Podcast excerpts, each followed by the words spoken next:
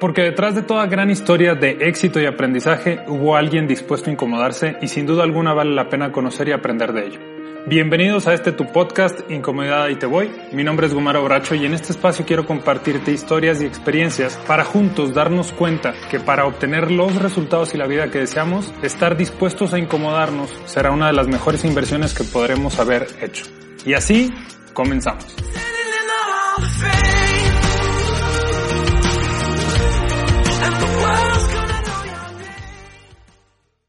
Bienvenidos una vez más a este nuevo episodio. Gracias, gracias, gracias de verdad por acompañarnos.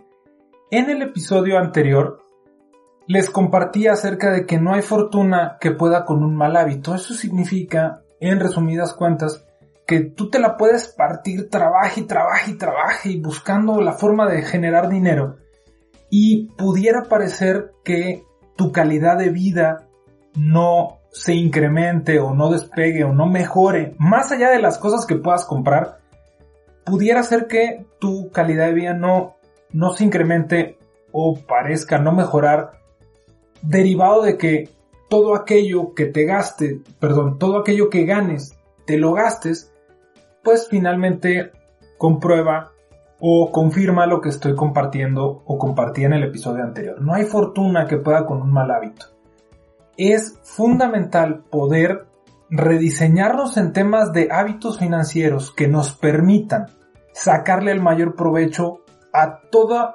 aquella fortuna que podamos llegar a tener. Y podríamos pensar que en este momento lo que generamos no es una fortuna, pero realmente lo es. Es fundamental aprender hábitos financieros que nos permitan sacarle el mayor provecho a lo que sea que ingreses, que en sí ya es una fortuna, créeme. Bien, pues aunado a lo que yo compartía en el episodio anterior acerca de esto, un hábito financiero fundamental es el tema de administrarnos. Quien no administra, sin duda alguna desperdicia, no hay manera. Si yo no me administro, indiscutiblemente voy a terminar desperdiciando. No podemos creernos el cuento o la mentira de que no importa que yo no administre como quiera, super aprovecho todo y no desperdicio nada, es mentira. Es fundamental incluir en nuestras vidas el hábito financiero de administrar los ingresos que generamos. Y de igual manera como administras los ingresos, que puedas administrar todos los gastos.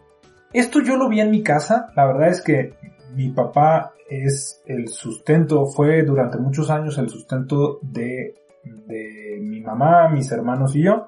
Y la realidad es que multimillonarios, ni millonarios, ni mucho menos. Pero afortunadamente, gracias a ellos, gracias a Dios, nunca faltó alimento, estudio, ropa e incluso pequeños viajes de una ciudad a otra, nada extravagante, pero afortunadamente puedo compartir que tuve una vida fenomenal gracias al esfuerzo que hicieron mis papás. Y algo que yo vi en mi casa es que mis papás eran sumamente administrados. Específicamente mi mamá. Mi papá finalmente se enfocó en trabajar y en llevar dinero a la casa y mi mamá tomó la batuta y lo hizo fenomenal y extraordinariamente bien. Mi mamá lo que mi papá ingresaba, mi mamá era sorprendente, sigue siéndolo hasta el día de hoy, sigue siendo sorprendente cómo lo administra de tal manera que le saca el jugo. Esto yo lo vi en mi casa, la verdad es que pudimos estar en los mejores colegios, en la mejor universidad y tuvimos muchas cosas, incluso podríamos pensar de gente con un nivel socioeconómico mucho mayor que el de que el que tenía mi familia y de hecho así lo fue en el colegio y en la universidad, en la secundaria en donde estuvimos mis hermanos y yo, había mucha, muchos compañeros de nosotros y muchas familias con evidentemente un ingreso mayor que el de mi familia y aún así tuvimos la fortuna de convivir con ellos, etcétera, etcétera. Todo porque mis papás supieron administrar y gracias a que administraron pudieron aprovechar el ingreso que generaban. Si no hubieran administrado, indiscutiblemente hubieran desperdiciado y muchas de las cosas que tuvimos mis hermanos y yo no hubiera sido posible. Años atrás tuve la oportunidad de tener una novia y me acuerdo que en cierto momento le propuse que pues administráramos, administráramos el ingreso y en aquel entonces ella era la que estaba eh, generando el ingreso. Entonces yo dije, bueno, ¿cómo yo puedo fortalecer o enaltecer esta relación? Y mientras que yo encontraba trabajo, emprendía un negocio, etcétera, etcétera, mientras que yo generaba ingresos, recordé que el papel de mi mamá, siendo mi papá en ese, en ese ejemplo quien generaba el dinero, recordé que mi mamá buscaba la forma de sacarle el mayor provecho. Entonces quise tomar ese, ese papel y platicando con aquella novia, le digo, oye, vamos a administrarnos pues, para sacar el mayor provecho, si queremos salir de vacaciones y demás, pues, sacarle el, provecho. Y no hay forma más que empezar por administrarnos. Y recuerdo que no fue una grata experiencia, cero, y todo se debe a finalmente hábitos financieros. En aquella ocasión, esta novia eh, se puso muy mal porque sintió que estaba siendo restringida del ingreso que ella estaba generando. La realidad es que, y tú que me escuchas, pudieras pensar que el administrarte es restringirte de los ingresos que generas y la verdad es que nada más lejos de la realidad. Al contrario, la administración, más allá de, de amarrarte, te permite tener una mayor holgura consciente de a dónde va tu dinero, por qué va tu dinero, en qué cantidad va tu dinero. En aquella ocasión me acuerdo mucho, muy marcado porque empezamos a vivir juntos, en donde o fue discusión, porque ¿por qué me eh, limitas de un ingreso que yo genero, esto y el otro? Y la experiencia no fue grata, en este caso, pues no administramos. No hubo, me acuerdo el, momento claro, yo estaba en la sala, abrí mi computadora, empecé a hacer un archivo de Excel para poder administrar y la realidad es que no, no se pudo durante un tiempo, no administramos y por ende desperdiciamos demasiado. En cierto momento, episodio, en el episodio anterior les compartía que llegué, yo exclusivamente llegué a generar una muy buena cantidad de dinero y derivado de que no había una un hábito de administrarlo, lo desperdicié por completo. Ni una sola parte puedo decirte, ah, mira, hice una buena compra que hoy en día conservo esto, conservo el otro. O sea, fueron, fueron, fueron gastos completamente innecesarios, cero administrados y completamente desperdiciados. Y pasado el tiempo, yo decía, ¿cómo, cómo poderle transmitir que es fundamental que nos podamos administrar. Y entonces le di vueltas y vueltas y en alguna ocasión, meses después o algún año después, quise volver a tocar el tema y la reacción fue muy similar a pesar de que ahora yo también ya generaba. Y recuerdo que la respuesta fue como, pues administra lo tuyo, ¿no? Bien, pasa el tiempo y demás y volvemos a pasar por algún, por alguna, por una etapa que, en donde no estamos generando tanto dinero. Y la necesidad de administrar era todavía mayor. Entonces yo decía, ¿cómo le hago? ¿Cómo le hago? ¿Cómo le hago? Y me, se me prendió el foco. Y un día yo hice un archivo que incluso hoy todavía lo tengo. Hice un archivo en donde puse lo más desglosado posible los gastos de la casa.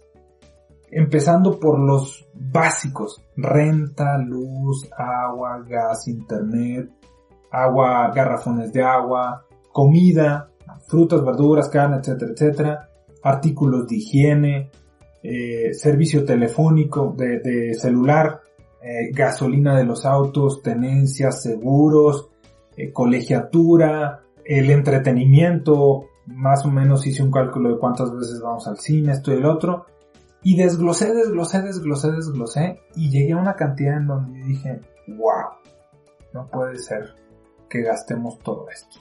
Pero yo decía, ¿cómo le hago entender esto que yo ya me di cuenta? ¿Cómo se lo hago entender a, ella si, si realmente está, estaba, estaba completamente en contra de, administrar? Y estoy convencido de que, de, que de haber sido por, por este concepto de pensar que administrar es amarrarte de manos y, limitarte, cuando al contrario, insisto, te lo garantizo que si te administras, vas a sentir una mejor libertad en lo que a decisiones y compras se refiere. Y digo, ¿cómo le hago? ¿Cómo le hago? Y me acuerdo que en una ocasión le dije, me gustaría hacer un ejercicio contigo y quiero que me ayudes. Como si yo nunca lo hubiera hecho.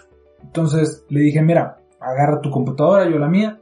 Le digo, a ver, ayúdame a ver los gastos, porque tú los tienes más claros que yo. Hay muchas, tú vas más veces al súper y sabes en qué gastamos esto y lo otro y tienes más claro. Ah, pues ahora. Y empezamos, a ver, renta, luz. Ella en su computadora y yo en la mía.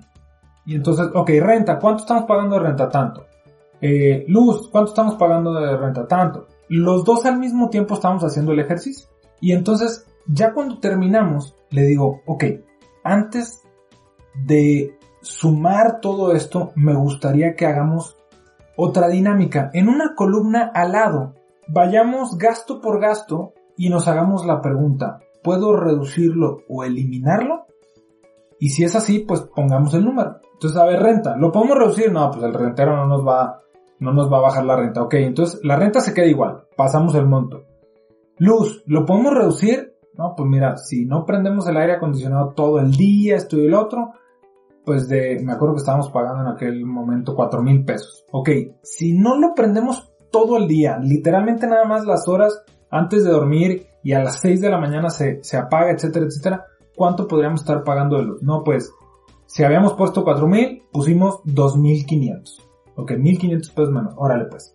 Si en lugar de ir al cine gastamos en el VIP y en las palomitas, esto y lo otro, en lugar de 600 pesos, ¿cuánto pudiera ser? No, pues 400. Ok. Y entonces hicimos ese ejercicio.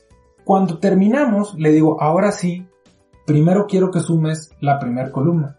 Boom. Y ella, ella en su computadora, yo en la mía, sumamos las columnas y nos daba una cantidad como de, si mal no recuerdo, nos daba una cantidad como de ochenta y tantos mil pesos. Y le dije, ok, le digo, mira, lo primero, lo primero aquí es si tú y yo generamos 80 mil pesos al mes, para nosotros pudiera ser como 80 mil pesos, son bastante, es, es un buen ingreso. De hecho, en base a las estadísticas de los ingresos de las familias mexicanas, está super volado, ¿no? Hay una estadística que el promedio de las familias mexicanas eh, generan 15 mil pesos al mes, una cosa así, digo 80 mil pesos, está bastante bien. pero te das cuenta de que a pesar de que el ingreso de ochenta y tantos mil pesos solamente nos daría para vivir literalmente como vivimos, o sea, y vivimos como una familia de nivel socioeconómico medio, o sea, con algunos lujitos, no le pusimos eh, viajes al extranjero, vuelos, eh, ni le pusimos, incluso no pusimos ropa, etcétera, etcétera, etcétera. No, pues sí, tienes toda la razón. Y dije, bueno, ahora quiero que sumes la siguiente columna en donde hicimos un esfuerzo por limitarnos, es decir, si antes prendía el aire acondicionado todo el día, hoy me voy a, estoy dispuesto a morirme de calor durante el día, pero solamente voy a prender el aire acondicionado en la noche. Sumamos la columna y la diferencia era de 10 mil pesos. Y entonces le digo, ¿te das cuenta que si nosotros nos apretamos el cinturón, no vamos al cine, olvídate de los viajes, no prendemos el aire acondicionado todo el día, literalmente nos morimos de calor y lo prendemos de esto. E, e, el, súper reducimos el, o sea, aún y cuando nosotros nos apretemos el cinturón, tendríamos que estar generando una cantidad considerable de dinero y aún así no estaríamos viviendo la vida que queremos. Y entonces, en ese preciso momento, recuerdo su cara, fue así como una iluminación de wow. No tenía idea que teníamos todos estos gastos. Y entonces, el hecho de no tener idea de que tenía todos esos gastos, de que teníamos todos esos gastos, pierdes el piso y de repente vas al súper y dices, ah, pues mira, me gustan este, este botecito de mangos enchilados que vale 95 pesos, pues X no pasa nada, son 100 pesitos y de repente vas a aquí, vas allá, vas a esto y vas al otro, y de 100 pesitos, 200 pesitos, esto y el otro, te terminas saliendo por completo de presupuesto. Si no administras, de entrada no sabes cuánto tendrías que estar generando para no generar deuda, cuánto tendrías que estar ganando al mes para no tener que pedirle prestado a nadie y no tener que, que generar deuda en las tarjetas y demás. Y no hay de otra, es incómodo cuando te enfrentas a esa realidad, pues hay que apretarse el cinturón de tal manera que no te gastes todo el dinero que generas para que tengas la posibilidad de multiplicarlo. Algo de lo que platiqué en el episodio anterior. Y la verdad es que tiempo después yo adopté por completo esta dinámica y yo personalmente, antes de que termine el mes, en este caso estamos en el mes de octubre, antes de que termine el mes de octubre, tengo un Excel en donde digo, ok, ¿qué ingresos voy a recibir durante el siguiente mes? Y entonces digo, de este, de esta consultoría voy a recibir tanto, de esta conferencia voy a recibir tanto, de esta capacitación voy a recibir tanto, de dar clases voy a recibir tanto, de lo que yo estoy seguro que voy a recibir. Y después tengo un apartado de, ok, proyectos que me pudieran confirmar y también poner dinero en mi bolsa, también los pongo. Lo sumo, obviamente sumo nada más lo que yo estoy seguro que me va a entrar para el siguiente mes. Lo sumo y después me voy a los gastos. Tengo la renta, luz, agua, gas, internet, o sea, lo básico. Lo básico lo sumo y ya desde antes de que inicie el mes yo sé si estoy en números rojos o en números azules. Yo sé si me tengo que poner más las pilas o no. Y desde antes de que empiece el mes, yo ya sé si esos números me satisfacen. O sea, esos números, o sea, me dan para vivir así tal cual. Me voy a quedar con eso, me voy a mover por hacer. Y entonces esta dinámica de administrar el ingreso que puede, que, que voy a recibir, me ha permitido sacarle el mayor provecho. Otra de las cosas de la administración es que te permite ver la foto completa. Y te comparto una última historia. Hace unos años tuve la oportunidad de visitar a una prima en, Jalisco y ella estaba desarrollando un negocio y de hecho ya tenía otro. Tenía como una, un negocio de alitas y, entre barecito y, de hamburguesas y demás, alitas para chelear y demás. Y le estaba yendo bastante bien y a la par estaba desarrollando eh, otro negocio que también empezó a despegar. Y Justo antes de esto, ella había caído, como cualquier otra persona, había caído en un bache eh, económico bajo, ¿no? La verdad es que de donde estaba se tuvo que, salir de donde rentaba, eh, no traía auto, cosas de normales de una persona que está buscando crecer. Y cuando le empieza a ir bien, me acuerdo que yo voy a verla, íbamos en el, en el Uber y pues íbamos platicando y de repente me acuerdo clarísimo, pasamos por una agencia de autos y pasamos por la Nissan, creo yo, o la Honda, una, de ellas. Pasamos y me acuerdo que me dice, ah, de hecho ya fui a ver unos autos, no manches, están padrísimos y la verdad es que hasta baratísimos. En el episodio anterior les comentaba, cuando tienes dinero, las cosas las percibes como más baratas. Literal, mi prima le empezó a entrar dinerito y dijo, no manches, fui a ver unos autos, ya vi qué onda y me encantó porque dice, me gustó uno que el enganche esto y el otro y la mensualidad te queda súper barato, 5 mil pesos. Yo sabiendo que ella no tenía estas habilidades que tiempo atrás yo tampoco tenía, le dije, oye, pero es que ve la cosa completa. Dice, ¿cómo? Digo, sí, sí, sí. Ve Tú no puedes ver los gastos de forma aislada, porque si los ves de forma aislada, obviamente te van a parecer muy muy económicos. A ver, bien sencillo. El auto. La mensualidad del auto son 5 mil pesos. La gasolina, ¿cuánto te va? ¿Cuánto de gasolina al mes? No, pues 3, 4 mil pesos. Ahí van 9. Más el seguro, más la letra del auto, más esto y el otro. Fácil son 10, 12 mil pesos solamente del auto. Además de eso, si tú vas a, un estacionamiento o, a un ballet parking, agrégale eso.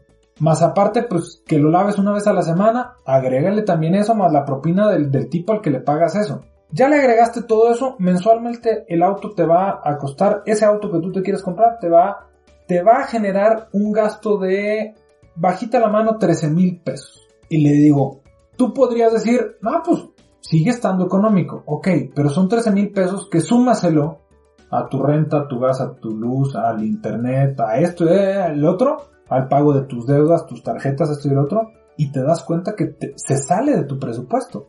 Es necesario cuando tú y yo consideremos comprar algo que veamos la foto completa. Es decir, eso que yo me quiero comprar y que va a tener una mensualidad, que yo voy a tener que estar pagando una mensualidad, ¿cómo esa mensualidad suma a los gastos que yo tengo que pagar mensualmente?